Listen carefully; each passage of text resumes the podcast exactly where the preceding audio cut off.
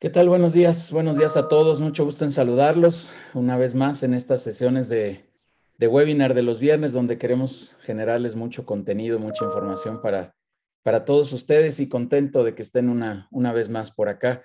José Pablo, mi querido amigo, te agradezco mucho que hayas aceptado esta invitación, que te hayas levantado a madrugar porque estás allá en el norte, muy al norte y bueno, ya me confesaste que, que madrugabas, pero, pero te agradezco mucho que te hayas tomado este tiempo. Muchas gracias por estar aquí. Muchas gracias, la verdad, Judy. Gracias por, por invitarme.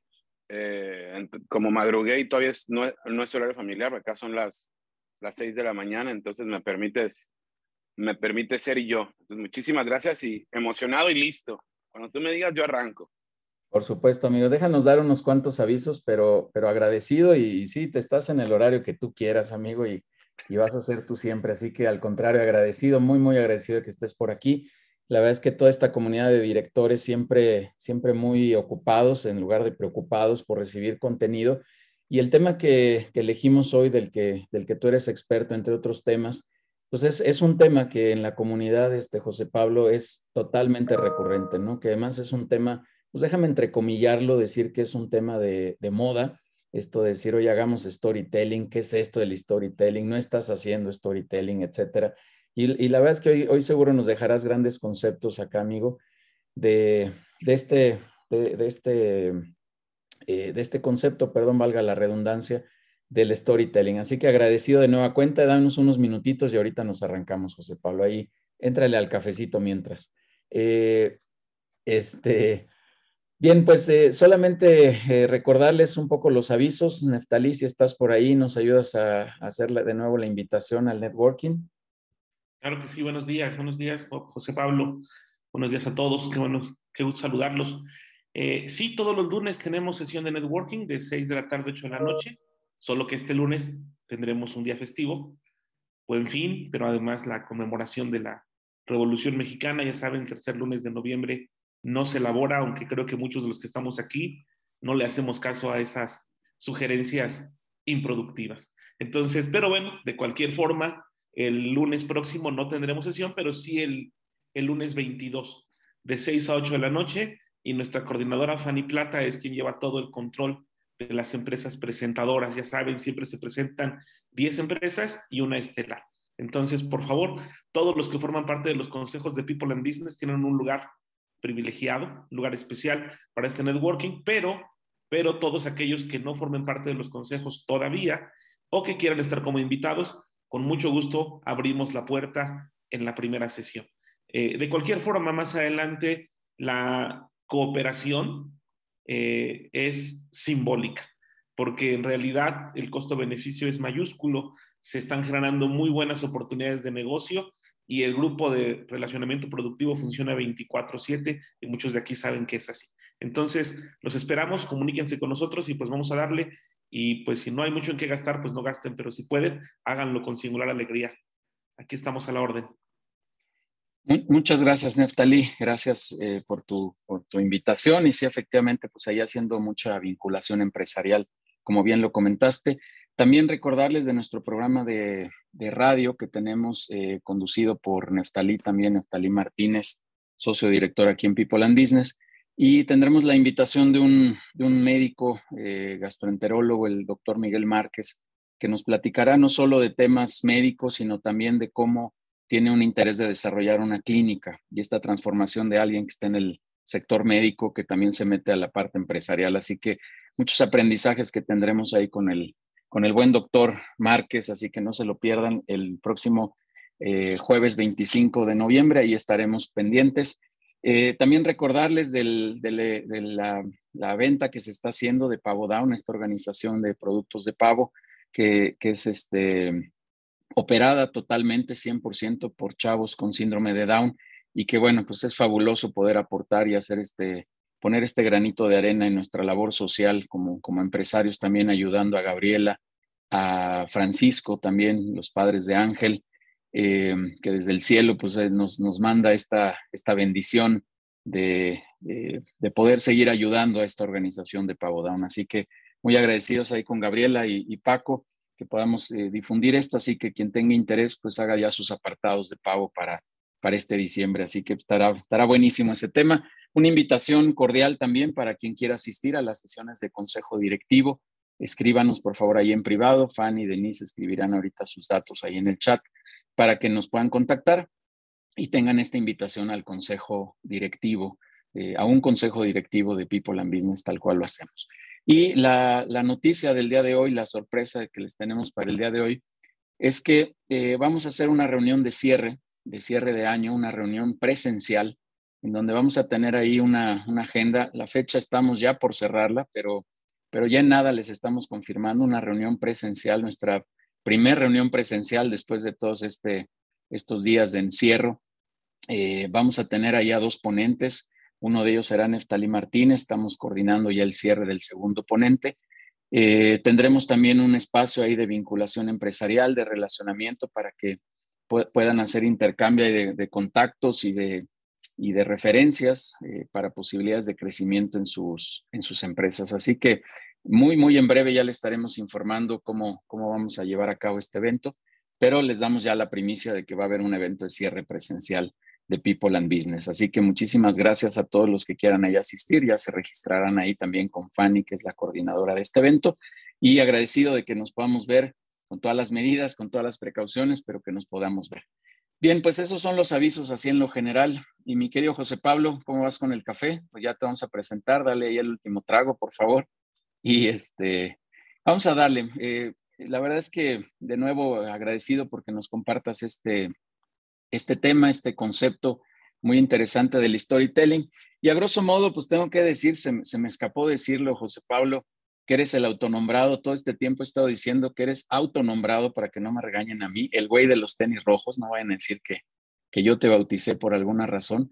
Ahí al final nos contarás la historia de por qué, por qué el güey de los tenis rojos. Pero José Pablo, pues es, eh, estudió liderazgo en Disney Institute, es ex, ex beisbolista profesional, una gran sorpresa que ahora estés metido en este mundo empresarial, pero, pero muy interesante seguramente. Socio director de los tenis rojos y coach Teller, eh, ha desarrollado programas, modelos de negocio, culturas organizacionales y mejores prácticas corporativas basadas en el modelo de coach telling, sumando más de 1.700 horas efectivas de coaching. Amigo, pues la verdad es que mejor te cedo ahí el micrófono, arráncate Vamos a hacer una sesión súper dinámica, así que quien quiera hacer alguna pregunta nos va levantando ahí la manita digital, hay un botón abajo en reacciones, pueden levantar la mano o escribirle en el chat, apagaremos los micrófonos también por, por respeto a José Pablo, pero estén en la confianza de poder hacer una intervención en el momento que quiera. José Pablo, pues el espacio es tuyo, estás en casa, bienvenido amigo. Gracias, Judy. La verdad que estoy encantado de estar aquí con ustedes. Y así como dices, sí, eh, a mí me conocen más como el güey de los tenis rojos. Eh, mi nombre es José Pablo. De hecho, eres de las pocas personas que después de repetirlo más de cuatro veces y me dice José Pablo y no me dice Juan Pablo. Entonces, eh, me conocen, de hecho, mi tocayo, creo que anda por aquí, José Olivera, me dice, me conocen como el güey. Y la verdad que me encanta que me digan el güey. Ahorita les platicaré la historia y con eso cerraremos de por qué los tenis rojos. Eh, muchas gracias, Giselle. Pues la verdad que es, es, es, un tema que me encanta y es un tema del emprendedurismo y, y de lo empresario, que si bien siempre crecí con él, porque mi papá en su primera parte fue banquero 35, 40 años de vida y luego fue empresario, entonces no es algo ajeno, nada más que como buen niño soñador, yo siempre quise ser beisbolista profesional, la vida me dejó cumplirlo, pero a la vez la vida me mandó por otro camino, entonces fue lo mejor que nunca me pasó, ya se los contaré al final para cerrar el tema del storytelling, y como bien dices, Judy, antes de poner la presentación, el storytelling parece algo nuevo, pero es algo que ha venido por generaciones. Digo, yo, yo recuerdo que me encantaba subirme al carro sin rumbo alguno para que mi, mi, papá me contara una o muchas de sus historias, de cómo logró entrar al banco, de cómo trataba a los clientes. Pero quiero empezar con una definición muy sencilla de storytelling. Y es que cuando, cuando vemos storytelling, eh, nos acordamos de monitos como este, de Yoda, de Star Wars, o de Mickey, y la verdad que si, si bien soy bien fan de Walt Disney como tal, la primera pregunta que hago es, ¿alguna vez han visto una película de Disney que no les deje una moraleja o un aprendizaje? Yo creo que la mayoría me va a decir, no, todas las películas de Disney, todas las películas de Star Wars tienen un aprendizaje implícito. Y es que el storytelling parte de ahí. El storytelling para mí es la, es la comunicación más humilde y más humana de cómo transmitir un mensaje. Porque lo que hacemos es contar una historia para conectar emocionalmente y poder trasladar ese aprendizaje a la persona de enfrente. Si tú no trasladas un aprendizaje o una moraleja, entonces para mí no lo podemos catalogar storytelling. Entonces puede ser un chisme, puede ser una buena anécdota, pero el storytelling tiene muy específico y muy arraigado el compartir aprendizajes a la gente, el sumarle valor realmente. Para mí eso es storytelling. Ahora te voy a dar unas referencias, te voy a hacer unas preguntas, voy a compartir la presentación, no los voy a ver. La verdad, les elige a Yudiel arrancando cinco minutos previos, que nunca hago preguntas porque yo sé que siempre son para fregar, pero me dijo, no, aquí nadie te va a querer fregar, no te preocupes, aquí te pueden hacer preguntas. Entonces, como me dijeron que estamos en un ambiente de confianza, pregunta que me quieran hacer, con toda confianza, eh, la, la, pueden poner en el chat y aquí las muchachas y Duriel me van a ayudar para, para leerla y responderla. Si sé la respuesta, les diré, si no los confundiré más, soy experto en confundir gente, entonces, por eso el título. El título que yo pongo es Sin aterrizajes no hay aprendizajes. Y es que, si bien yo les dije que el storytelling trata de compartir aprendizajes, ¿de qué sirve compartir un aprendizaje que no tiene aplicación para la audiencia. Entonces, cuando nosotros... Mande, amigo. No, no veo la presentación, no sé si ya la pusiste, solo está tu foto. Ah, pues no compartí pantalla, creo. Ah, pues dale al botoncito. Ah, no, sí había compartido pantalla. A ver, amigo, perdón. Una, dos. Ahí estoy compartiendo pantalla. Ahí, ahí ven mi pantalla, ¿verdad? Está, está, ajá, pero está cargando. Ahí está ya. Pon en modo presentación y arranca. Ahí ya. Ahí estás. Listo, súper. Entonces, ahí está. Entonces, el fin de esto es cómo le hago para aterrizar los aprendizajes y poder sumar valor. El primer paso es, cuando yo veo esta foto, a mí me encanta, porque esta foto es lo que muchos adultos hemos perdido, y me voy a incluir, es el asombro, esa cara cuando, esa cara cuando te llega el regalo de Navidad y dices, oh, sí me llegó lo que tanto quería, me sumó tanto valor que eh, no puede ser, no se me va a olvidar ese momento. Y ese momento cumbre yo lo catalogo una experiencia. Ese momento cumbre para mí es una experiencia. Y este momento a mí me deja una frase que yo me llevo mucho, que es, tu historia es la envoltura y tu talento es el regalo. Y voy a hacer, ahorita que estamos en vísperas navideñas, esta analogía. Imagínate que tu historia es la envoltura, es la experiencia que le vas generando a la persona para conectar emocionalmente, para cuando tú le des el regalo, sea una experiencia positiva. ¿Qué pasaría si tú le das el regalo a tu niño de Navidad así? Ahí está tu regalo. Sin hacer una experiencia, sin envoltura, sin hacer el previo de, de es que es Navidad.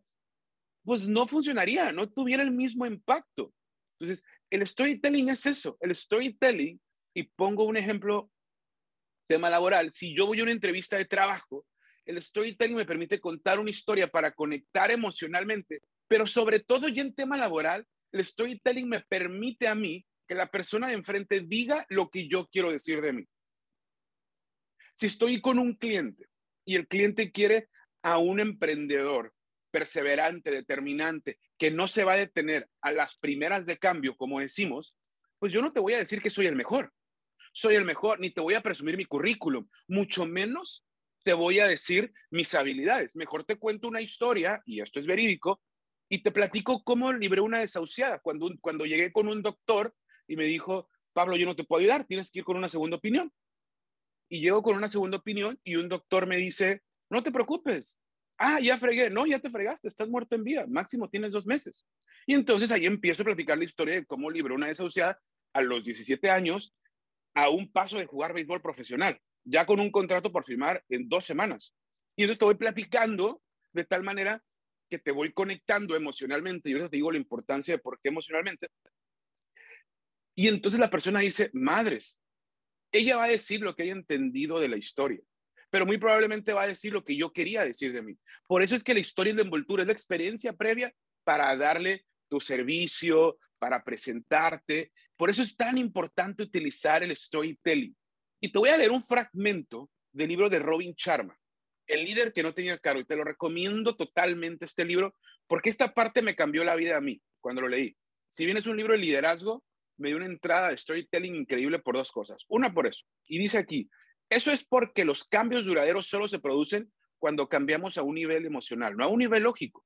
Lo que yo quería era llegar hasta ti, llegarte al corazón más que hablarte a la cabeza. Por mucho que oigas una buena idea 100 veces, no la asimilarás hasta que de verdad la sientas visceralmente en tu cuerpo. Solo entonces pasa de ser una idea a convertirse en una verdad. Por eso tantos seminarios y talleres fracasan a la hora de dar resultados, porque no llegan dentro. Tú quieres que tu colaborador, que tu cliente internalice lo que le estás diciendo, pase de ser una idea a una verdad, tienes que sentirte cómodo jugando a un nivel emocional. Tienes que conectar emocionalmente con ellos. Y la mejor manera de hacerlo es contando historias, porque ahí vas conectando emocionalmente. Muchos dicen, es que el storytelling es improvisación. Yo te diría, no. Bueno, primero, improvisación no es inventar. Improvisación es recordar la estructura que tienes en tu comunicación. Vas a dar una conferencia, vas a dar una presentación, la practicas, la practicas, la dominas. Y ves todos los escenarios y ramificas las opciones a utilizar y ejemplos a utilizar. Si tú en la presentación vas viendo que no estás conectando como quieres con, con tu cliente, con tus colaboradores, entonces improvisas y dices tú, ay, agarro esta herramienta, la traigo y la pongo. Pero vas jugando emocionalmente. Por eso es que se dice en el storytelling, no improvisamos hasta que no dominamos la historia. Y la pregunta que yo te hago es esta, ¿qué tipo de experiencias generas? No sé si logras ver mi pantalla, pero yo tengo aquí, si no ahorita la pongo, una poker chip, una moneda de póker. Y esta moneda no tiene un valor alguno porque la compré en una tienda aquí, en un paquete, pero me ha cambiado la vida. Porque esta moneda me recuerda que yo tengo que generar experiencias positivas. Por eso me gusta el storytelling, me gusta esto, porque las experiencias positivas no es esto cuando es una presentación, no es cuando tienes una reunión, una conferencia. Una experiencia es todo contacto que tú tienes con la persona de enfrente. Podrás no saludar de la mejor manera o no poner atención cuando te hable tu colaborador y ahí estás generando una experiencia. Pero el storytelling, enfoquémoslo hacia allá, genera experiencias positivas porque conecta emocionalmente y entonces si generamos una experiencia, como dice la pirámide atrás, pues vamos generando una creencia y esa creencia genera un comportamiento que, lo, que lleva a la persona de enfrente a actuar de una manera hacia nosotros y a obtener un resultado. Si la gente de enfrente de nosotros dice, es que Pablo es malo, es que Pablo no sabe comunicar, pues no lo están inventando. Esa creencia o esa idea que tienen fue implantada en base a una experiencia que tuvieron conmigo. Entonces, yo cuando voy a hacer, voy a contar una historia, vamos a hacer comunicación o vamos a comunicar, lo primero que hago es pensar, y esta poker chip, yo, yo te pediría, compra una de estas y manténla en tu bolsillo para cuando tengas que comunicar y tengas que generar una experiencia positiva, porque para eso es el storytelling, la agarres y recuerdes que lo que se trata es que tú le sumes una de estas. Al final de esta presentación, yo me voy a preguntar, ¿sumé una de estas o no? Si sumé, a la gente de aquí generó una experiencia positiva. Si no sumé, entonces no generó una experiencia positiva. Entonces, pues la creencia no va a ser muy probablemente la que yo quiero dejar. Y el día de hoy quiero presentarte tres elementos fundamentales del storytelling. La estructura narrativa, el cómo acomodar la información, los conflictos, que es el punto donde creamos un vínculo y generamos confianza con la persona enfrente, y el aprendizaje y el aterrizaje, que es el final. Hay tres estructuras narrativas. Una estructura narrativa es cómo acomodamos la información. La primera, que es la aristotélica, es la que tú y yo ya conocemos desde la escuela. Es como hacíamos los ensayos. Introducción, la carnita y la conclusión. Es presentación, nudo y desenlace. Es algo que ya conocemos. Yo en lo personal no la utilizo. A mí no me gusta. ¿Por qué? Porque la atención ya pasó de 12 segundos a 8 segundos. Entonces, en lo que presento, doy la introducción, ya perdí la atención. Por eso, para temas profesionales, un tema donde no tienes que vender un servicio, tienes que contar la historia de tu empresa, la del director general, tienes, si quieres que tus clientes sean los héroes, la de tu producto o la de tu proceso y la quieres comunicar, yo te diría, usa esta historia, esta estructura, perdón, que se llama una estructura in media res. ¿Y qué cambia esta estructura de la aristotélica? Lo único que cambia es que arrancas con el final. No sé si recuerdan esa serie que se llama, se llama CSI, no sé si les tocó verla, cuando empezaba con el cadáver en la mesa. Y entonces empezaba con el cadáver y pues, ¿cómo llegó el cadáver a la mesa? Y regresaban y te decían, seis meses antes pasó y te platicaban la historia, haz de cuenta esta estructura. o las películas que arrancan con el final y regresan para contarte cómo llegaron a ese punto. Así es la estructura. Si es un tema profesional, tú vas a arrancar diciendo, el proyecto, esta, les voy a poner un ejemplo, esta presentación te va a permitir conectar emocionalmente y que tus clientes te recuerden 22 veces más de lo que te recordaban antes, que es un dato real. La gente recuerda 22 veces más una historia que un dato duro o una idea. Entonces yo con eso yo te engancho y luego ya regreso. Mira, el día de hoy te voy a presentar estructuras narrativas de storytelling. Ahí está la introducción, el nudo. Estas estructuras se, trabajan así y te van a ayudar a lograr estas, a desarrollar estas habilidades y el desenlace es, vas a conectar con tu cliente, te van a recordar, vas a compartir aprendizajes, vas a sumar valor.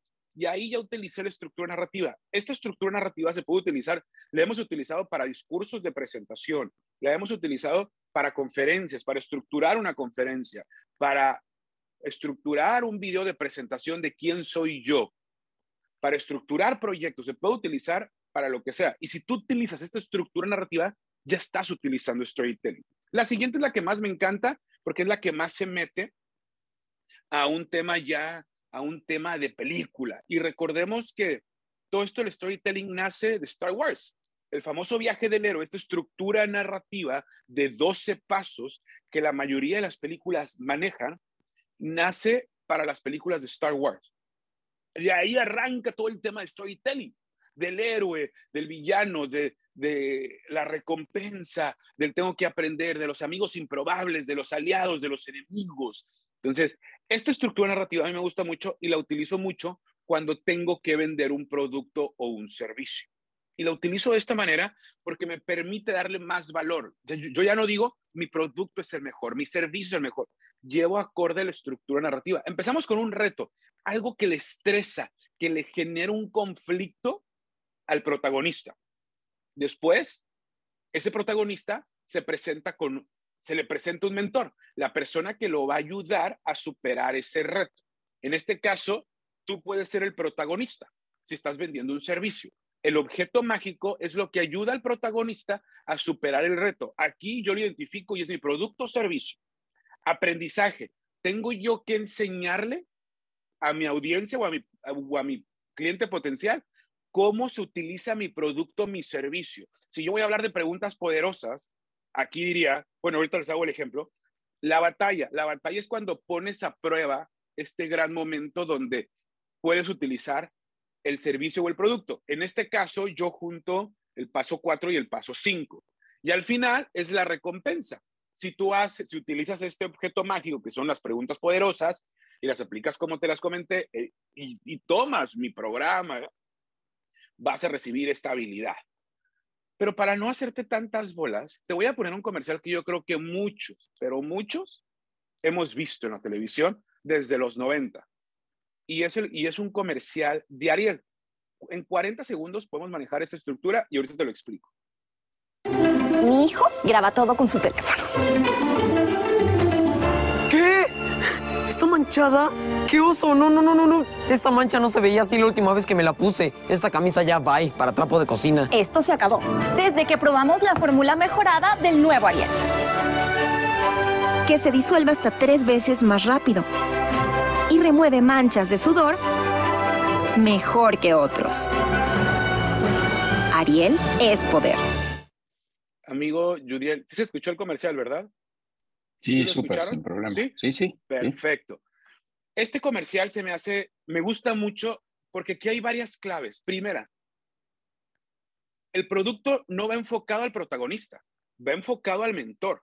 Pues aquí tienes dos líneas. Tú te puedes convertir en el mentor que es la persona que viene a resolverle un problema al protagonista, o tú puedes estructurar tu historia, porque así les, así, así les llamo, o relato, siendo el, el mentor un, un, siendo el mentor una persona o tu prospecto. ¿A qué voy? Vamos a poner un ejemplo muy rápido. El reto. El reto yo te diría, si lo tienes que pasar a, servicio, para la gente que tiene servicio, yo el reto lo diría así y te lo vendería así. Si tú lo que necesitas es que tus líderes desarrollen la habilidad de la escucha para generar confianza, yo te diría sí. Y hasta lo voy a actuar. ¿Alguna vez te ha pasado, Judiel, que un colaborador llega y te dice, Judiel, es que Denise no me escucha. Cuando llego con Denise, Denise, ¿me escuchas? Me dice, sí, te escucho. Estoy trabajando, pero te escucho, Pablo. Ah, y entonces yo le empiezo a hablar y me dice que me escucha, pero no me presta atención, Judiel. Entonces, si, te, si, si tú eres de los que llegan tus colaboradores y te pasan eso, déjame decirte que tu líder, que Denise, puede desarrollar la habilidad de la escucha para generar confianza con sus colaboradores. ¿Cómo? En nuestro programa de preguntas poderosas va a desarrollar la habilidad de la escucha, donde va a aprender nada más escuchar el tono de voz, para cuando lleguen y le digan, estoy feliz, y diga, ah, sí, ¿estás feliz? Pues como que tu tono de voz no se escucha. Va a llegar un segundo paso de la escucha, que es la escucha activa, cuando no nada más escucho las palabras, ahora escucho el tono de voz. Oye, Pablo, como que tu tono de voz no se escucha muy feliz, pero también va a ir un siguiente nivel a desarrollar el tercer nivel de la escucha, que es la escucha activa y con compromiso, donde no solo escucha las palabras, el tono de voz, sino que va a aprender a observar y desde que la persona venga de frente, va a poder desarrollar esa sensibilidad, de decir, algo trae, mira, está caminando diferente. Y va a trabajar también habilidades de programación neurolingüística, rapport, para conectar con ellos ella va a poder utilizar estos momentos donde no va a querer hablar y, imponerse. Va a aprender a escuchar y después va a tener la habilidad de desarrollar la pregunta para detonar en la persona esa confianza que encuentre el mismo las oportunidades, que genere confianza, que detone y desarrolle al mismo tiempo. Por ponerte un ejemplo, ahí yo utilicé esta estructura narrativa. Te estoy vendiendo, no lo quise hacer más extenso, yo suelo hacerlo más extenso y decirte cómo se utilizan las habilidades. Muchos dicen, o sea que le tengo que decir cómo hacer preguntas poderosas o cómo escuchar a la gente antes de que me compre. Sí, porque el fin del storytelling también es generar certeza. Y la única manera de generar certeza es conociéndote. Si yo no te conozco, no hay certeza de que eres bueno. Es tu palabra contra la mía. Pero si yo te escucho, yo digo que eres bueno, hay certeza porque yo lo estoy diciendo. Por eso es muy importante incorporar habilidades de storytelling a tu comunicación, porque empiezas a generar certeza y entonces estás sumando valor. No nada más se trata de vender y de que te compren. Ahora, si no me crees, vamos a poner el ejemplo muy claro. Alguien identifica a Franco Escamilla y, como no los veo, me gustaría que levantaran el micrófono alguien que no lo identifique y diga, yo no lo identifico. Franco Escamilla, este comediante mexicano, lo dijo. Él subió todos sus shows al internet gratis. La gente le dijo que no le iban a comprar. Pasó todo lo contrario. La gente le compraba más los boletos de su show. Se llenaban. ¿Por qué? Porque nosotros tendemos a comprar un boleto de un concierto para ir a cantar la canción que ya conocemos. Yo no conozco a nadie que diga, ay, estoy esperando un nuevo sencillo que no conozco para escuchar en el concierto. No, no es cierto vas porque quieres cantar lo que ya conoces. Shows de comedia, vas para escuchar el mismo chiste que ya escuchaste de gratis en internet, porque lo quieres escuchar en vivo, porque quieres la experiencia completa. Y si el show estuvo muy bueno, pero no contaban el chiste que tú querías, logras hasta salir con un sinsabor en tu boca. ¿Por qué? Porque no escuchaste lo que tú querías. Y eso me da una primicia de que esta estructura narrativa es importantísima. Tienes que dar más valor en tu comunicación, mucho más valor. Ahora, esas son las tres estructuras narrativas que yo utilizo para contar historias pequeñas. Si no vas a contar tu historia de vida, son estas. Si vas a contar historia de vida, yo te diría el viaje del héroe, porque son estos 12 pasos por donde vas llevando. ¿Quieres escribir un libro, tu autobiografía? El viaje del héroe. ¿Quieres armar la conferencia de tu vida para inspirar a gente? El viaje del héroe. Estas sirven para contar pequeñas historias de tu empresa o historias tuyas personales. Que al final te voy a contar una. El conflicto. El conflicto a mucha gente no nos gusta, pero el conflicto en storytelling quiero que lo veas de esta manera. Si bien ahí está la definición de todo lo que he aprendido de storytelling, es una intensidad dramática, es la manera como la gente se identifica y genera empatía. muchos preguntarán, ¿genera empatía el conflicto? Sí. ¿Alguna vez has escuchado esa frase que dice, más vale malo conocido que bueno por conocer? Pues es el ejemplo perfecto del conflicto. Siempre pongo el ejemplo de si tienes que irte de tu casa de vacaciones, ¿a quién le dejarías que cuide tu casa? Al cholillo de la cuadra que sabes que los cuida porque vive en su cuadra, pero al final es cholillo, o contratas a un, em, o contratas a un amigo que te dijeron que es buenísimo cuidando casas, pero no conoces. Muchos dirían al cholillo, porque si vive en mi cuadra, pues no es tan malo. Aquí vivimos nosotros. O un ejemplo más sencillo que ahorita se me está ocurriendo. Cuando vas a un lugar de alguien de quien confías mucho, ¿te quitas el cubrebocas? Pues probablemente sí. ¿Por qué? Porque confías en él. Como es tu amigo, tú deduces que él se está cuidando igual que tú. Tú no sabes, pero como es tu amigo y hay confianza, tú deduces, te genera confianza y te quitas el cubrebocas. ¿Por qué? Porque hay un vínculo en común entre tú y él que genera confianza. Para eso es el conflicto. Si tú llegas y dices, Judiel, es que tienes que desarrollar la habilidad de la escucha, va, va, va, va. Muchas veces suena, suena hasta agresivo. El conflicto te permite decirte, oye, Judiel, ¿alguna vez te ha pasado que un colaborador llegue y te diga esto? ¿O alguna vez te ha pasado que ya está listo para una presentación, Judiel, y es una presentación que va a retarte como speaker, como empresario, y momentos antes volteas a ver al público, te dicen algo y, te llega y te, un sentimiento de duda. Dices tú, ¿podré, tendré la, tendré la capacidad de hacerlo? Teniendo ya todo listo, la información y siendo un experto. Ahí lo que yo digo, muchos van a decir, oye, a mí también me pasó. ¿Qué hago? Creo un vínculo en común entre tú y yo y eso empieza a generar confianza. No se trata de señalar el error, se trata de, generar confianza. Por eso me gusta el conflicto. Los conflictos son esos pensamientos o ideas que me limitan a una situación o a un evento o a una acción. Eso es el storytelling. El conflicto en psicología es muy diferente. Lo planteo. Pero hay tres tipos de conflictos. Y aquí voy a citar la película de Coco. El primer conflicto es el conflicto que el personaje tiene con él mismo. El segundo conflicto es el conflicto que el personaje tiene con las personas. En este caso puede ser conflicto con empresas, con competidores o con escuelas, como dice. Y el tercer conflicto es el conflicto de entorno cuando el personaje se enfrenta a no tener recursos para cumplir su sueño o proyecto, que es el conflicto que más vendemos en las empresas, en los negocios. Aterrizándolo en Coco, el primer conflicto, cuando Miguel dice al principio de la película, cuando sube al techo donde tiene todas sus cosas y va a tocar un poquito de guitarra, eh, ahí dice, es, yo sé que está mal que me guste la música. Ese es un conflicto interno. Por eso la película de Coco fue tan poderosa, porque ¿cuántos de nosotros hemos pasado es, yo sé que está mal que quiera ser músico de grande, o yo sé que está mal que juegue fútbol o que haga esto, pero pues lo tengo que, pero pues es que es lo que me gusta, aunque mis papás digan que no. Entonces, ese es un conflicto interno. Ahí empieza la primera conexión o identificación con Miguel. El segundo, la abuelita, Miguel, los músicos son malos, se van a, te vas a morir de hambre, no te conviene hacer eso. ¿A cuántos no nos dijeron que ser beisbolista no era bueno, o que ser deportista o músico o bombero, o policía, te vas a morir de hambre, eso no es para ti, estudia esto mejor. Ahí viene un segundo conflicto.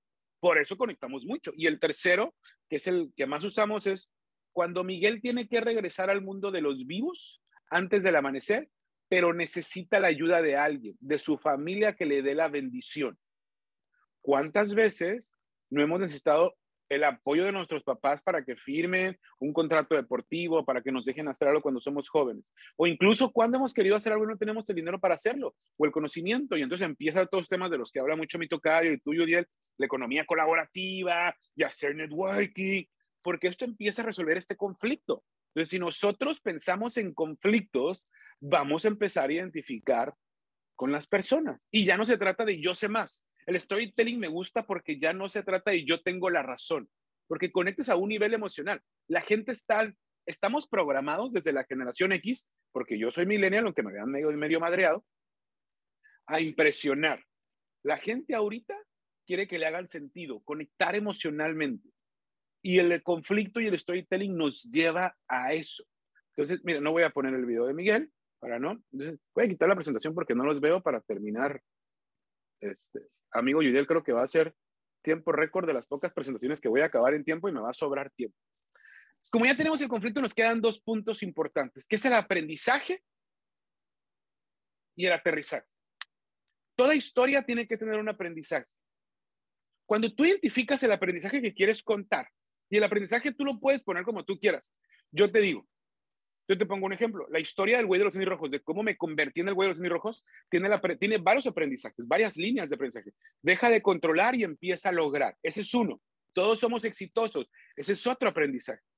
Pero muchas veces tenemos un aprendizaje y no sabemos cómo comunicarlo, cómo le pongo. tenemos que tener la habilidad de conceptualizarlo. ¿Y qué es conceptualizar para mí? Aclaro, para mí es hacer una idea muy compleja de la manera más sencilla para poder conectar, para que tú digas, ah, sí es cierto. O sea, como que, ah, es, es, es, es, mira, conceptualizar y eso de storytelling, mujeres me van a entender. Es cuando llegabas con tu papá o tu mamá y decían, papá, te presento, mira, mi novio es el güey de los tenis rojos. Hija, ¿él? Sí, papá, pues mira, se ve que sí sabe. Hija, pero no pudiste haber agarrado otra cosa mejor. Ay, papá, ves que el güey de los tenis rojos, velo, míralo, tiene un no sé qué, qué, qué sé yo, que es el indicado. ¿Estás segura? Velo bien. Sí, papá, pero pues mi gringo es. Pues sí, papá. Entonces, ¿qué sucede? Esa persona conectó tan bien emocionalmente y te habló al lado límbico del cerebro, que es el lado que carece de raciocinio y de habilidades de comunicación, que ya se metió a tu cerebro, ya conectó contigo. Eso es lo que tenemos que hacer. ¿Por qué? Porque te suma valor. En los aprendizajes tienes que conceptualizarlos. Aprendizajes que se queden en la mente de las personas. Controlar más, deja de controlar y empieza a lograr. Confundimos, a por, confundimos porras con apoyo. Entonces empieza a hacerlo en pequeñas frases y la gente dice, ah, se me quedó grabado de la historia esto. Ahora, si yo no me aseguro que ese aprendizaje te sirva, entonces estamos en un problema porque se convierte en un aprendizaje sin aplicación y no hay peor cosa que eso, porque entonces tus colaboradores y tus clientes, ay, pues sí, pero Yudiel, pues es que yo no soy empresario, yo no tengo una empresa como tú, amigo, o sea, yo soy de provincia, y empiezan las excusas, porque no hay persona más creativa que alguien que se quiere excusar. Pero cuando tú le dices, ay, Yudiel, amigo, espérame, o sea, pero mira, ¿cómo que si confundimos porras con apoyo? Pues mira, mira, amigo, ahí te va.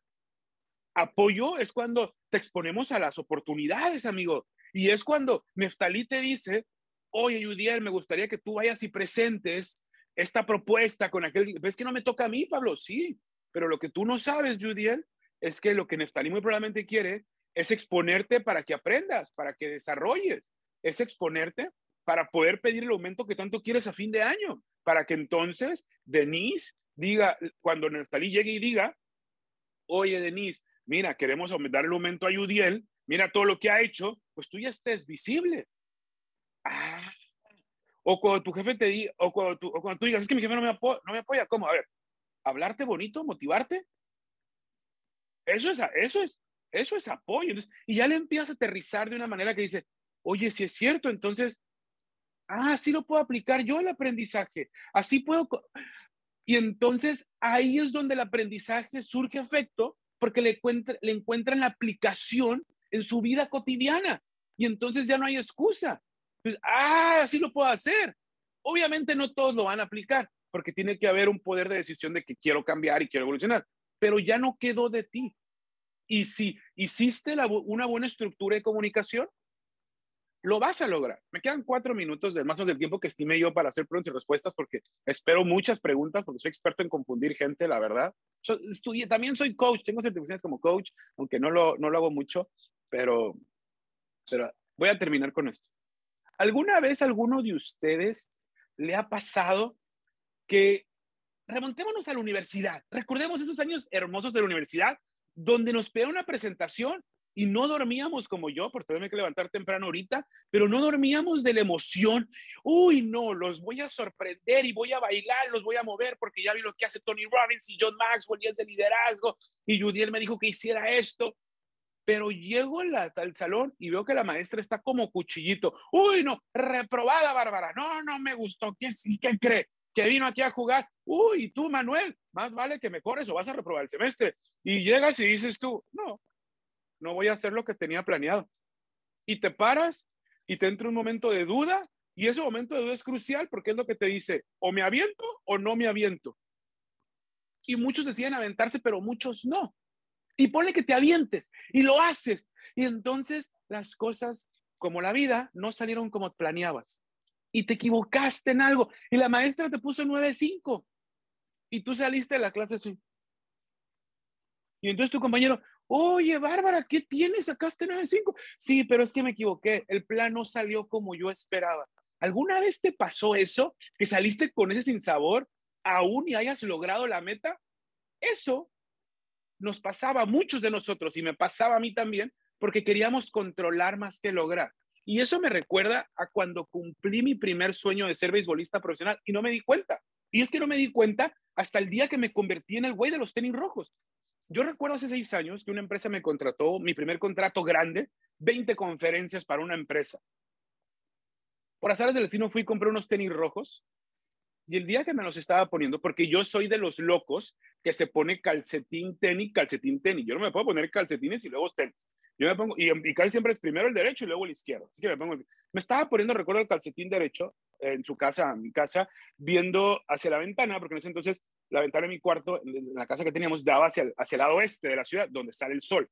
Y iba saliendo el sol, y ese momento de duda me llegó, gracias a Dios, me llegó en mi casa. Entonces me llegó el momento y dije yo, ¿por qué yo? Pero, ¿por qué yo? O sea, ¿por qué yo, un joven, le va a ir a hablar a señores, directores tan importantes, tan, tan exitosos? ¿Qué vieron en mí? Si no he logrado nada.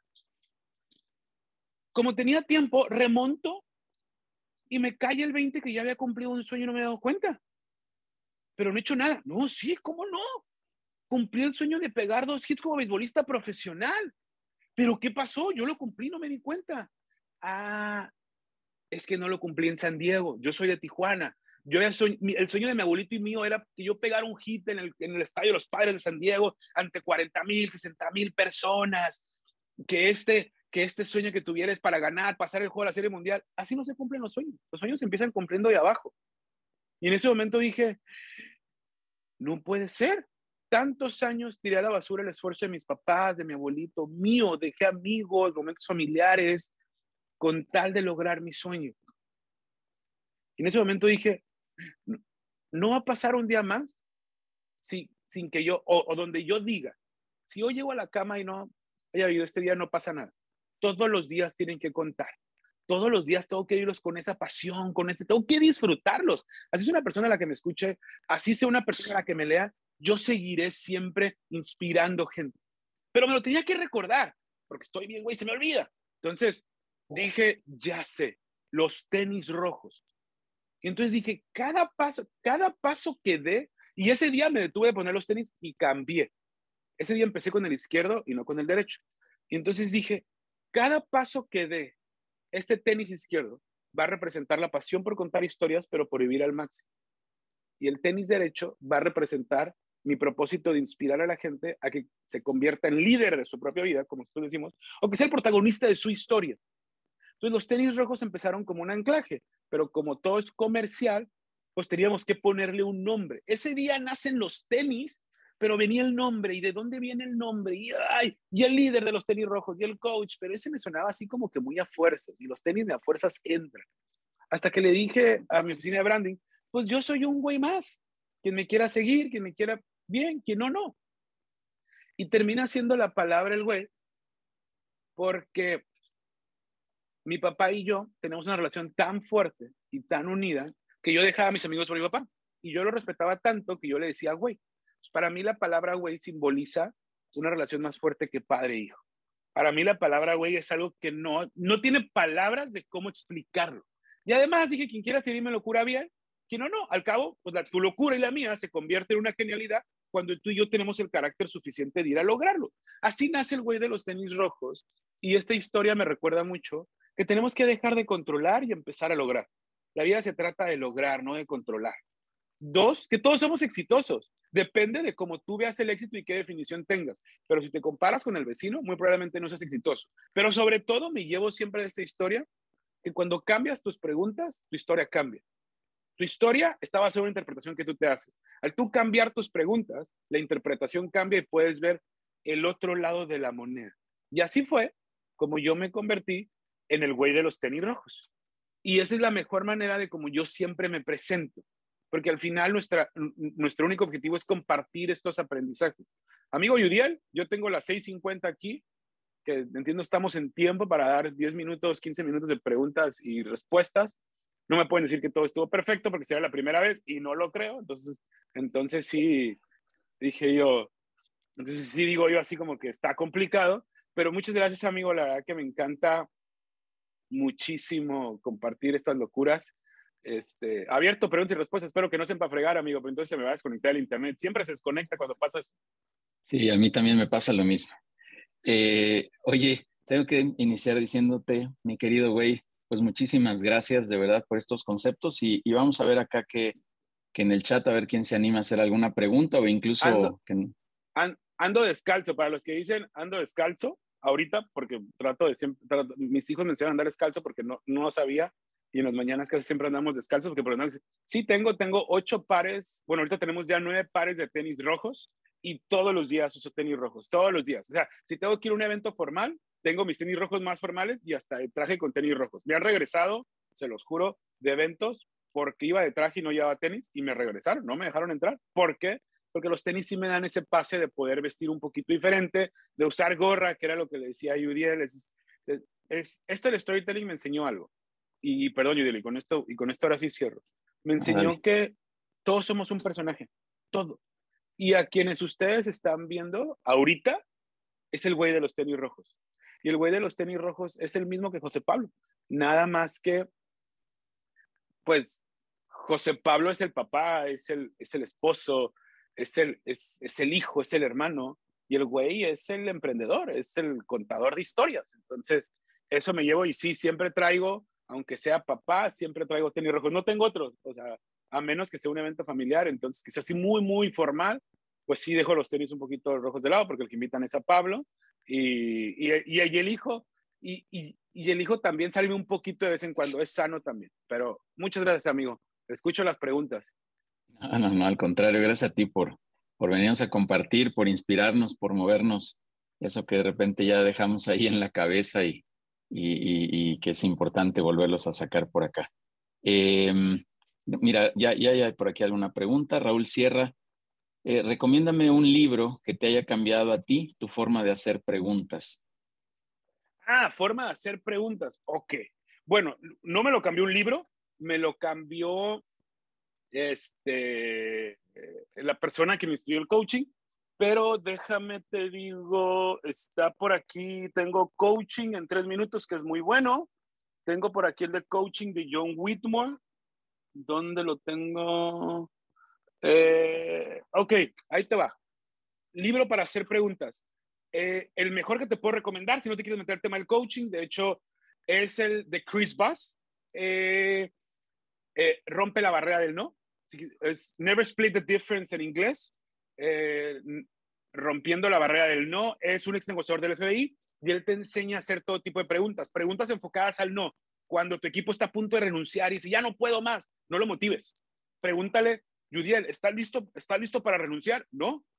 Y entonces ahí entra una siguiente pregunta que se llama colaborativa, que empiezan con qué e-commerce. ¿Qué propones? ¿Cómo le hacemos? Ese es el más sencillo que te puedo recomendar para hacer preguntas. Te puedo recomendar coaching de John Whitmore. Te puedo recomendar un poquito previo antes de las preguntas, el juego interior del tenis y el juego interior del trabajo, que es de donde parte el coaching y todo el tema de cómo funciona la mente, cómo llegar a la gente. Ese libro es de Tim Galway o Timothy Galway, los dos libros súper recomendados de hacer preguntas. Súper. Miguel Ladrón nos hace otra pregunta por acá, amigo. Nos dice, hay muchas historias de qué platicar por tantos autores que existen. ¿Alguna vez has usado lo que habla Eckhart Tolle, Osho o tienes autores limitados?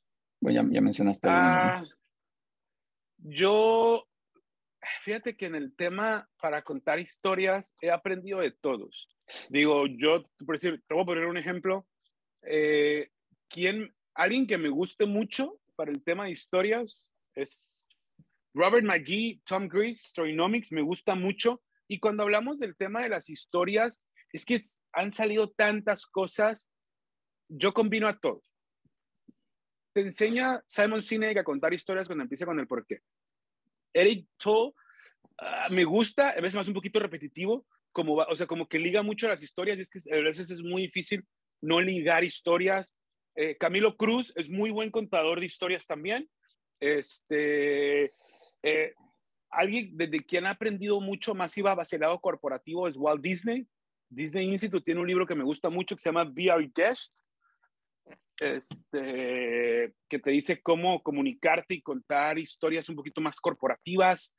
Este, es Claudio Seguel autores latinos, este, pero al final yo te diría, no sigas una línea, porque lo más fregón de contar historias es que tú las tropicalices. No quiere decir que hagas tuyas, no quiere decir que cuentes las historias de otros como tuyas. Hazlas tuyas, agarra tu propio estilo.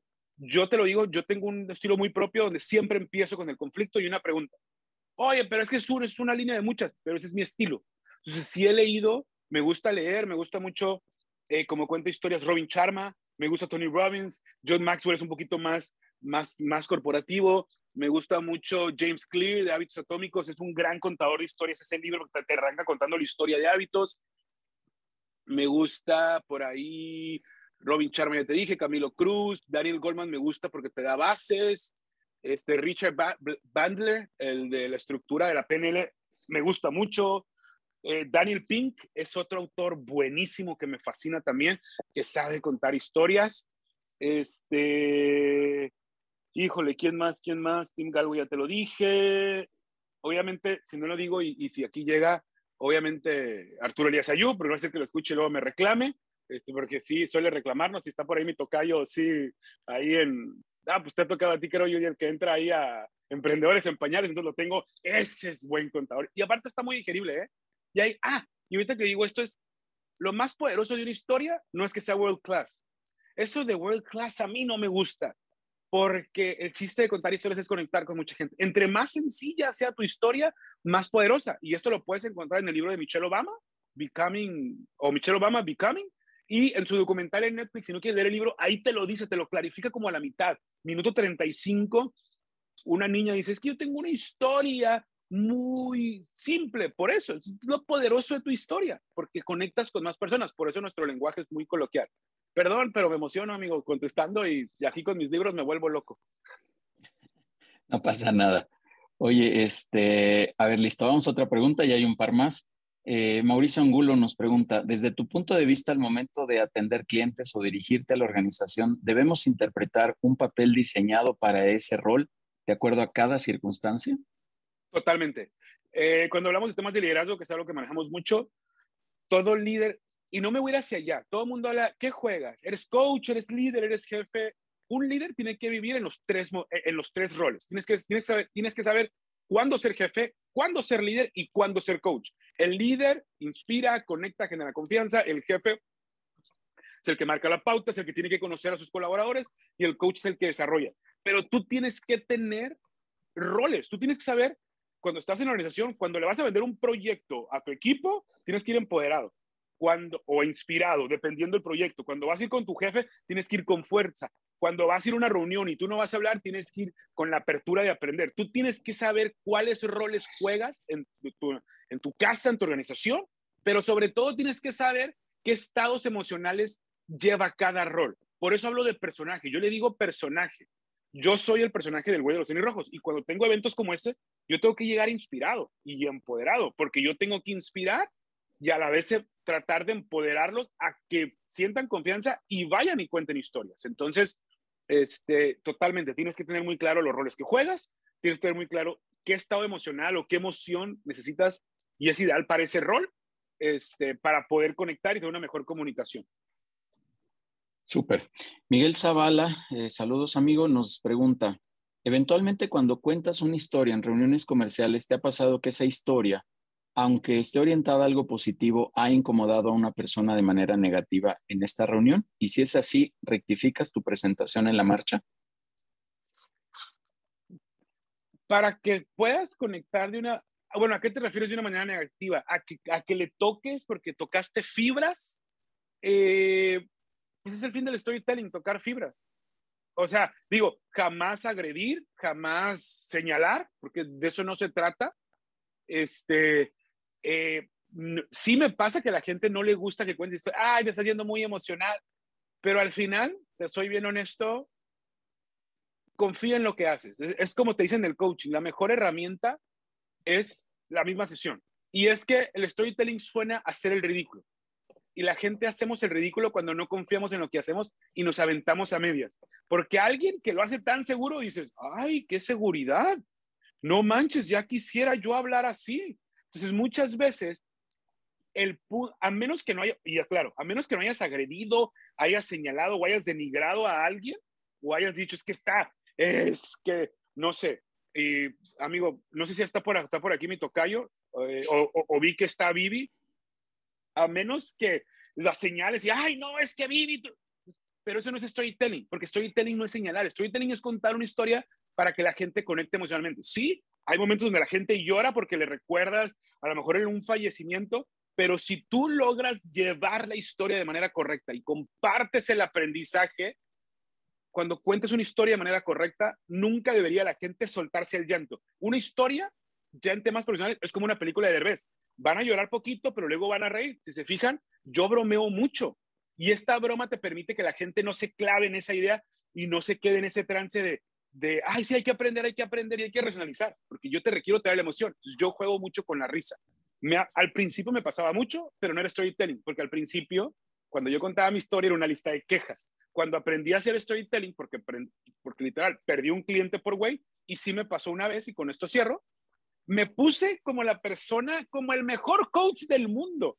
Tanto que ya con contrato firmado para pagarme después de la conferencia me cancelaron todo el contrato cuando más dinero necesitaba. ¿Por qué? Porque no hice storytelling, porque les dije que yo era mejor que ellos, porque les dije que yo les venía a salvar. Y, digamos, Bárbara dijo, o Denise dijo, yo no quiero trabajar con él, Judiel. No, a mí no me interesa. Y perdí un cliente. Pero eso no era storytelling. Con storytelling no me ha pasado. Super, muchas gracias, amigo. Eh, Gabriela Mendoza levantó por aquí la mano. ¿Quisieras abrir tu micrófono, Gabriela? Échale, Gaby. ¿Dónde estás, Gaby? No te veo. A ver. Ahí voy, ahí voy, perdón. Dale, dale, Gabriela. Gracias, buenos días. Voy a un tantito, Gabriel. Gabriela es la directora de Pavo Down que anuncié hace rato. Esta organización de productos de pavo. A todos lados, donde quieras. ¿En serio? Sí, claro que, sí. Yo celebro, es que nosotros por Tijuana celebramos el Día del Pavo y pues comemos pavo y en Navidad también. Ah, Julián, si me pasas el contacto, ahí nos ponemos de acuerdo. Súper, súper. Pues Adelante. ahí les vamos a mandar pavos con, hechos con amor, justamente. Súper. Adelante, Gabriela, tu pregunta. Gracias. Bueno, mi pregunta va enfocada un poquito a todo lo que nosotros hemos vivido en el último semestre de, de este año 2021. Eh, normalmente veníamos trabajando con, una, con la historia de cómo nació Pavo Down, quién fue el inspirador, cómo hemos ido avanzando poco a poco junto con mi hijo, ¿no? Pero, ¿cómo, cómo puedes hacer que la historia revive? No sabemos cómo poder este, expresar esta parte de, de que, pues Ángel fue quien inició, inspiró y nos, nos dijo, ¿no? Lo que él quería hacer en, en un futuro. Y hoy eh, sentimos que se había terminado la historia cuando él fallece. Sin embargo, hoy nosotros estamos tratando de honrar su memoria, de, pues de dar a entender, ¿no? Que no solo era él, sino todos los chicos que vienen junto con él en el proyecto y todos los jóvenes. Aquí hay una chica, por ejemplo, que llega tempranito, Alex siempre. Salud, Alex. Hola. forma parte de la historia, forma parte, le, le, llaman Ángel hermano, este, pues nos hicimos una familia muy grande. Ok. ¿Cómo, no permitir que se pierda la historia, que continúe y que también se honre y que también se trabaje junto con todos los demás chicos que estamos avanzando, ¿no? Gracias. Gracias, Gabriela. Ok, Gaby, voy a partir de esto. Eh, en el storytelling tenemos varios héroes. Entonces, eh, está el héroe que es el fundador, que es, cuenta la historia del fundador.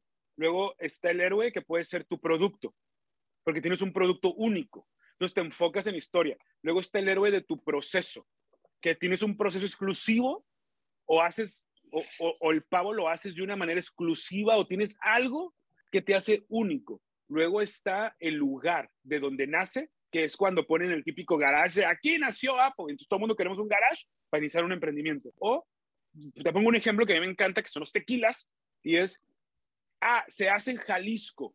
Entonces, como hace en Jalisco, es el, entonces el héroe puede ser el fundador, el héroe puede ser un colaborador, el héroe puede ser el cliente, el héroe puede ser un proceso, puede ser el lugar donde nació, el, el lugar donde se produce, el héroe puede ser tu producto mismo.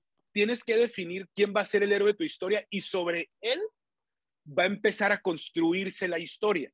Yo te digo, aunque sea una historia, y muy seguramente la historia, la historia que me comentas, tienes muchos aprendizajes. Si quieres enfocarte en la historia del fundador, entonces mi mejor recomendación, si no quieres que muera, esa historia no es una pequeña historia, es el viaje del héroe. Entonces yo, yo lo que te puedo recomendar, Gaby, si quieres mantener viva y empezar a contar más historias de, como, como el fundador de donde nace toda esta idea, yo te recomendaría, ve a internet, busca el viaje del héroe, así tal cual, igual yo te puedo, yo, yo, yo le puedo mandar a la imagen que yo tengo, que es la que utilizo, está en Google y todo el mundo lo puede buscar, no es algo mío, es el viaje del héroe, este, vas a, vas a ver estos 12 pasos que toda persona pasa para convertirse en héroe.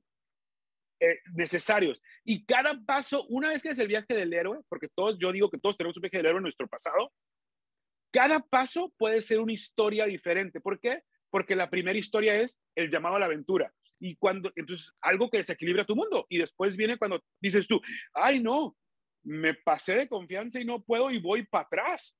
Entonces, rechazo ese llamado. Pero luego vienen retos y luego vienen aliados. Entonces, cada historia puede ser un pequeño relato yo te conté ahorita un momento de mi viaje del héroe, es cuando me convierto en el güey de los tenis rojos, pero yo tengo más o menos como 25 historias diferentes. Yo las catalogo por aprendizajes, yo le llamo aprendizajes con sentido, y es lo que nosotros vamos compartiendo.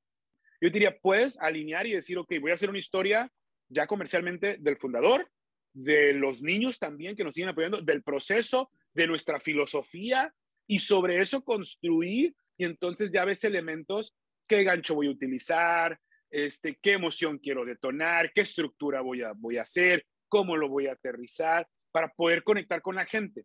La estructura es una parte de todos los elementos que requieres para tener la historia. Entonces, ya cuando termina la historia te vas a dar cuenta que no tiene nada de improvisado. O sea, todo está tan bien acomodado que el reto ahora es platicarle y que tú digas, mira, es como Franco Escamilla, parece que acaba de contar el chiste por primera vez.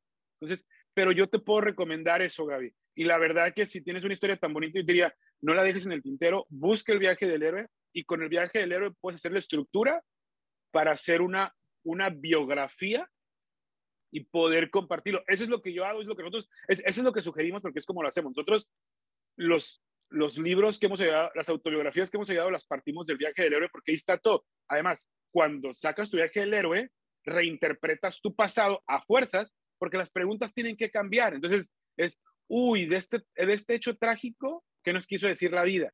¿Qué no aprendimos o qué nos falta por aprender? Entonces, digamos que el viaje del héroe se puede convertir en el pretexto perfecto para yo escuchar tu historia o la historia que me quieres contar, porque entonces viene un aprendizaje detrás de la historia.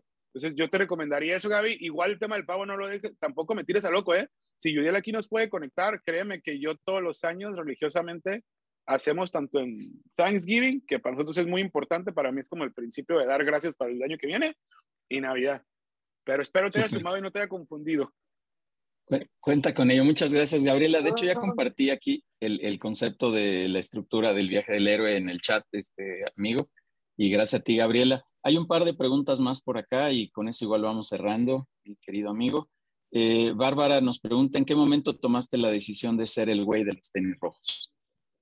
¿En qué momento tomé la decisión? Híjole, te voy a hacer bien, te voy a hacer, te voy a hacer bien honesto, eh, Gabriela, no fue un momento, fue un cúmulo de momentos y te lo puedo decir y, ahí regreso. Eh, todo empieza a los 17 años cuando paso por esta desahuciada, me dan dos meses de vida y empiezo a cambiar y a crear mi propia filosofía, a ir yo contra el mundo. De ahí, cuando mataron a mi papá, dije, tengo que hacer, o sea, tengo, tengo que sumar valor, tengo que irme por miedo. No me quise, no quise ir jugando béisbol profesional, no por otra cosa, pero me dio un miedo que dije yo, si no la logro y mi papá no está, no voy a aguantar ese dolor. Entonces dije yo, no, tengo que ser conferencista, mi segundo sueño. No sabía de qué. Cuando nace mi primer niño, José Pablo, ahí me aviento a decir, ya no puedo vivir mi sueño a medias, o lo tengo que tener un propósito. Y a las tres semanas desconectamos a mi mamá de cáncer en el hospital del, de que naciera mi niño mi primer niño, y ahí digo, ya no más, ya no más. Y ahí empieza la construcción del güey de los tenis rojos, donde se consolida todo, es cuando llego ya con tenis rojos con mi primer cliente en una reunión, y no sé si lo tengo por aquí, pero yo utilizo un libro de magia para vender. No sé dónde lo tengo. Lo tengo. Eh, yo utilizo un libro de magia para vender. Un libro así es que cambias las hojas y son y son color y es hojas en, hojas en blanco, hojas en blanco y negro y hoja de colores. Entonces armé una experiencia como la presentación que te dije en la universidad y llegué con este cliente después de 10 reuniones con el gerente de recursos humanos y no lo convencía y te quieren conocer, de 8 meses de negociaciones, dije yo ya, o el aplauso o el abucho. Y cuando llegué y yo me paro bien fiera con este y le hago, el, y le hago todo el pitch con el libro de, de magia, este, me lo pide el director general de la empresa, que en paz descanse, Carlos Valencia, y lo ve y dice, con esto me vienes a vender, y me lo aventó a la mesa y se paró. Y dije yo, no mames, dije yo, anda tu pinche güey de los tenis rojos. Y da un paso y regrese, me dice, no te creas, ya conocemos la presentación, pero no, no puedes venir a hablarme de actitud y liderazgo y no tener esa seguridad para... Yo te voy a dar lobos de la maquila de 40, 50 años, tienes que tener... Y ahí dije, tengo que mantenerme con este personaje. O sea, este soy yo. Y ahí me lo dijo. El día que tú vengas sin tenis rojos y sin gorra, no te dejo entrar a la planta. Y un día en un entrenamiento, detuvo el entrenamiento una hora porque me hizo regresar a mi casa por la gorra para regresar a ponerme la gorra. Y él me dijo, tú me vendiste el güey de los tenis rojos y yo quiero el güey. Yo no quiero José Pablo. De esos hay muchos allá afuera. Yo quiero... Y ahí dije yo, esto es. Y esa parte termina siendo como el, si no me equivoco, es, es la última parte de mi viaje del héroe, que es cuando nace el güey de los tenis rojos, ya abierto, cuando sale del closet, vaya. Entonces, y ya me atrevo a decir, de hecho, mis tarjetas son estas, mira. Y estas sí las tengo aquí. O sea, fue tanta la locura que nos aventamos a hacer esto. Estas son mis tarjetas. Entonces, eh, nosotros lo que hacemos es cuando yo voy con un cliente, yo le digo, si no te gustan mis tarjetas, yo te invito al café, pero si te gustan, me escuchas pues la gente se ríe, o sea, y aparte me ha servido mucho porque rompe el hielo, sonríen y entonces ya como que la tensión se baja, como que el güey de los tenis rojos. Y a mí me sirve para decir, pues no esperes mucho de un güey que se pone el güey de los tenis rojos. Es como que suaviza la cosa y me ayuda que si soy muy bueno, pues llegue bien. Pero así nació el güey de los tenis rojos. Ya, digo, platicando un poquito más. Extraordinario. Bárbara se, está riendo, no sé si se ríe conmigo, se ríe de mí, Bárbara, pero bueno. No, maravilloso, muchas gracias, nos da mucho aprendizaje. Muchas gracias, gracias Bárbara. Mi querido amigo, mi, querido güey, vamos a lanzar la última pregunta, eh, que, aquí eh, nos escribe Floriberto Castillo y eh, Selma también nos dice que refuerza esta pregunta. ¿Cómo logras esos estados emocionales. Y con esto cerramos con broche de oro. Uy, ok, voy a responder una pregunta de Jorge Bucay. La verdad, voy a ser muy honesto, no soy muy fan de Jorge Bucay. Eh, me tocó ir a una plática conferencia que aquí en Tijuana por azares de un amigo que vino de Guadalajara, que su compadre platicó con él. Eh, pues no soy muy fan. Digo, visto videos, eh, he leído, pero no creas que soy así como que muy fan. Aparte, leo mucho en inglés. Por la misma la frontera, estoy más orientado a leer en inglés que en español. Este, ¿Cómo llego a esos estados emocionales, Judy? Perfecto. fue el regalo más grande, fue de los regalos más grandes que me dio mi mamá y fue el último regalo de vida. Te lo platico muy breve porque me voy a poner a contar eh, la historia y no la voy a contar, la voy a hacer más breve porque si no me voy a llevar 10 minutos. El día que mi mamá fallece, yo estaba a punto de dar una plática en, estaba a punto de una plática un sábado, como a las 11 de la mañana, y me habla mi prima y me dice, Pablo, le quedan minutos, segundos, horas tu mamá, vente. Y yo con el afán de no verla morir, yo dije, no, que me espere, tengo una plática, a mis clientes le valen madre, si mi mamá está de vacaciones, está muriendo, o sea, ellos quieren, pagaron y pagaron buen dinero por, este, por esta certificación. Obviamente la noticia, pues, me devastó. Le tuve que hablar al ponente que estaba antes, ¿sabes qué pasó esto, güey? Dame chance, a ver, no sé qué, vete. Le hablé a mi socio y mi socio me dijo en ese entonces, güey, voy a, voy a San Diego con la familia, arréglatelas como puedas. Pues no me quedaba de otra más que, pues dije, pues, esto es el aplauso o el abucheo. Les pedí que me dieran tiempo, lloré, lloré lo más que pude, 20 minutos, saqué lo más que pude el llanto y ahí dije, madre, esto queda la plática, pues así no la puedo dar. Entonces, lo primero, ya, ya que lloré 5 o 10 minutos, entonces dije, ¿cómo me siento? En ese entonces no he identificado también las emociones y no sabía que si sientes una amenaza es miedo, que si, que si, es una pérdida es tristeza, que si es que si sientes una injusticia es rabia o que si estás celebrando es felicidad. Entonces dije, yo, me siento triste, tengo miedo, no sé, pero ¿cómo me tengo que sentir empoderado? Porque tengo que salir a dar la mejor plática de mi vida. Pues tomé la decisión y dije yo, ok, me siento triste y con miedo. Tengo que pasar al empoderamiento. ¿Cómo paso al empoderamiento? Dije, y tengo 5 o 10 minutos, ya llevaba 20 minutos y ya lleva, ya iba 15 minutos tarde la plática de mi ponencia. Pues empecé a escuchar canciones que me empoderaban, esas canciones de Katy Perry, que me empezaron a subir el estado emocional. Y, hasta, o sea, las escuché tanto como otros 10 minutos, como 3, 4 canciones, y empecé a brincar, a generar un ritmo cardíaco más elevado, hasta que me metí y, le hablé a mi esposa y no sé, ¿sabes qué? Y obviamente las palabras de mi esposa pues me ayudaron todavía más, porque fueron palabras de confianza. Y dije así como que, Judiel, Judiel, estoy listo, díganle que estoy listo, se me va a acabar la emoción. Y porque si no, no, y haz de cuenta que entré corriendo, di mi plática, media hora de una hora, y salí corriendo sin decir nada, guabá, sin preguntas, y me fui al hospital. Y ese día, mi mamá me dio el regalo más grande que yo le llamo liderazgo emocional, porque esa es la, esa es la técnica que yo utilizo para llegar a ese estado emocional ideal en momentos específicos. Y ojo, y quiero ser muy puntual, esto no te salva de ir al psicólogo y tratar eso con profesionales, pero esto te sirve para el momento en el que te sientes de la fregada y tienes algo que hacer, porque la vida eso es, yo lo aprendí. Primer paso, suelta lo que traes, suéltalo. Llora, grita, lo, el tiempo que te tardes. Ahí yo tardé 10 minutos. Ahorita antes de entrar, yo traía música, este, y yo siempre los digo, ayúdate cuando vas a hablar con alguien, nunca pongas música relajada porque me duermes a la audiencia. Pon música que eleve su ritmo cardíaco un poco fuerte para que los obligues a hablar más fuerte, para irlos acelerando. Entonces ahí lloré, solté. Dos, identifiqué cómo me sentía. Entonces es muy crucial conocernos. Tres, identifiqué cómo me quería sentir. Tracé el camino. Cuatro, utilicé las herramientas que tú y yo ya tenemos. Música. Las mujeres las corta el novio y escuchan músicas de desamor. Es que no sé por qué me siento así. Pues deja de escuchar eso y ponte canciones felices. La acción genera emoción. Entonces, la, la música que escuches, las la música, videos, palabras, una llamada, te va a llevar ese estado emocional que tú quieres. Entonces, identifica cómo hacerle. Yo ahorita más o menos cinco minutos y brinco. Lo que hago es, ahorita me estoy brincando en la silla, pero es brincar como si fuera la cuerda y así voy generando el ritmo cardíaco. O si puedo sentarme, yo te recomiendo mucho ver el video de Tony Robbins, el de No Soy Tu Gurú, que está en Netflix, y al final hacer un ejercicio donde respiran, que te acelere el ritmo cardíaco rapidísimo. Ese también, porque a veces no tienes el tiempo de brincar. Así fue como yo lidero mis emociones. Yo le llamo liderazgo emocional. Es un modelo que nosotros trabajamos que eso nos permitió para llegar exacto, porque ya después entramos en temas de rapport, que conectas la energía y demás, pero eso es como yo le hago, amigo. Fue el regalo más grande que me dio mi mamá. Fue el último y el más grande. Así. Digo, espero haber contestado todo, Judy, el que no nos faltara ninguna pregunta. Este, encantado de las preguntas. Nada, nada, al contrario, mi querido amigo.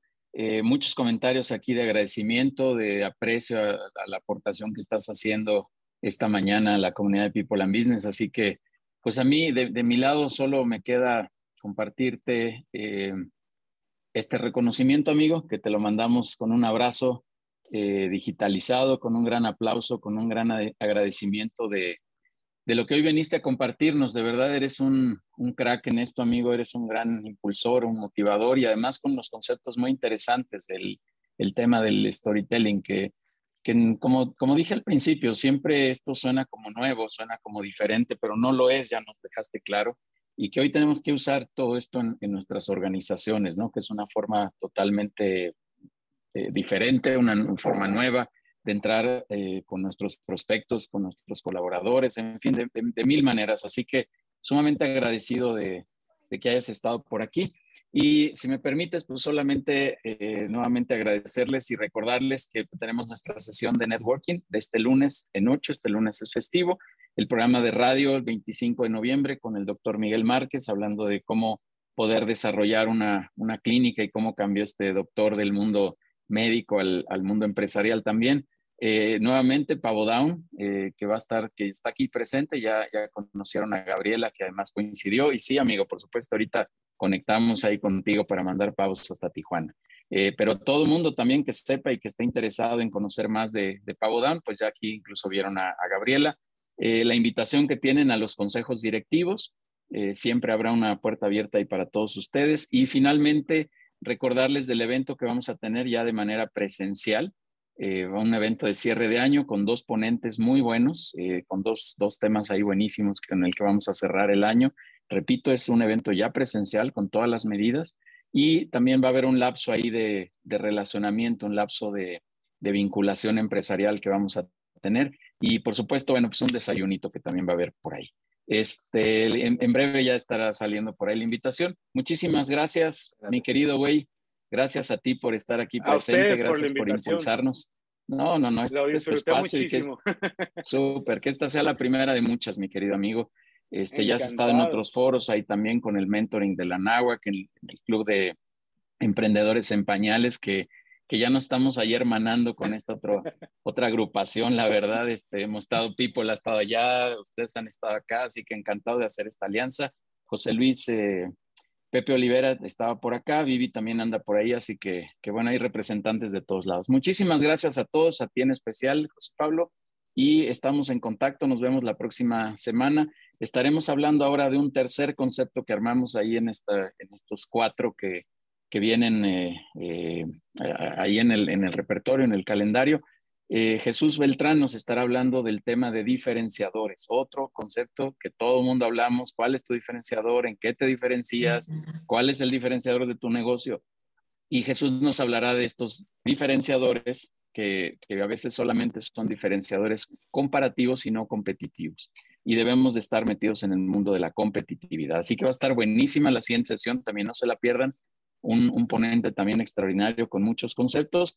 Y el cuarto tema que planeábamos sucediera la siguiente semana, eh, lamentablemente no, no podrá ser así, será este enero. Estaba cordialmente invitado, está cordialmente invitado el vicepresidente de finanzas de Nordstrom, que nos vendrá a platicar de estrategia. Así que estará buenísimo, no se lo pierdan, un gran amigo que eh, afortunadamente nos dio aquí un tiempecito.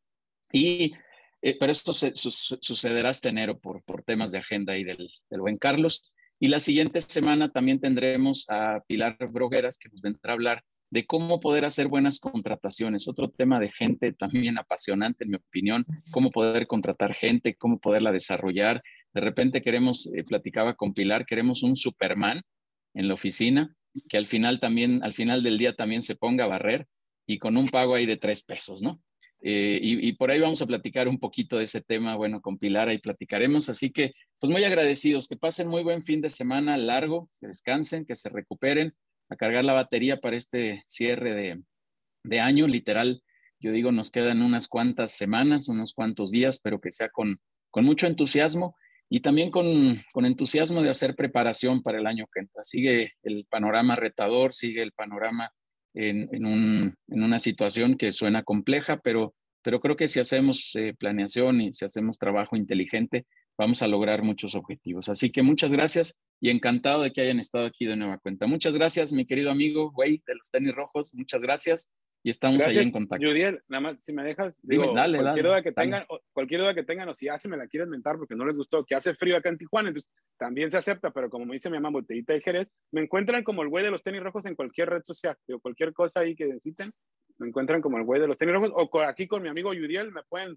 a él sí le contesto, se lo mandan a, mi, a Vivi Cepeda o a mi tocayo, a ellos no les contesto, pero a Judiel sí, no, es cierto. Súper amigo, muy agradecido. Cuídense mucho, buen fin de semana.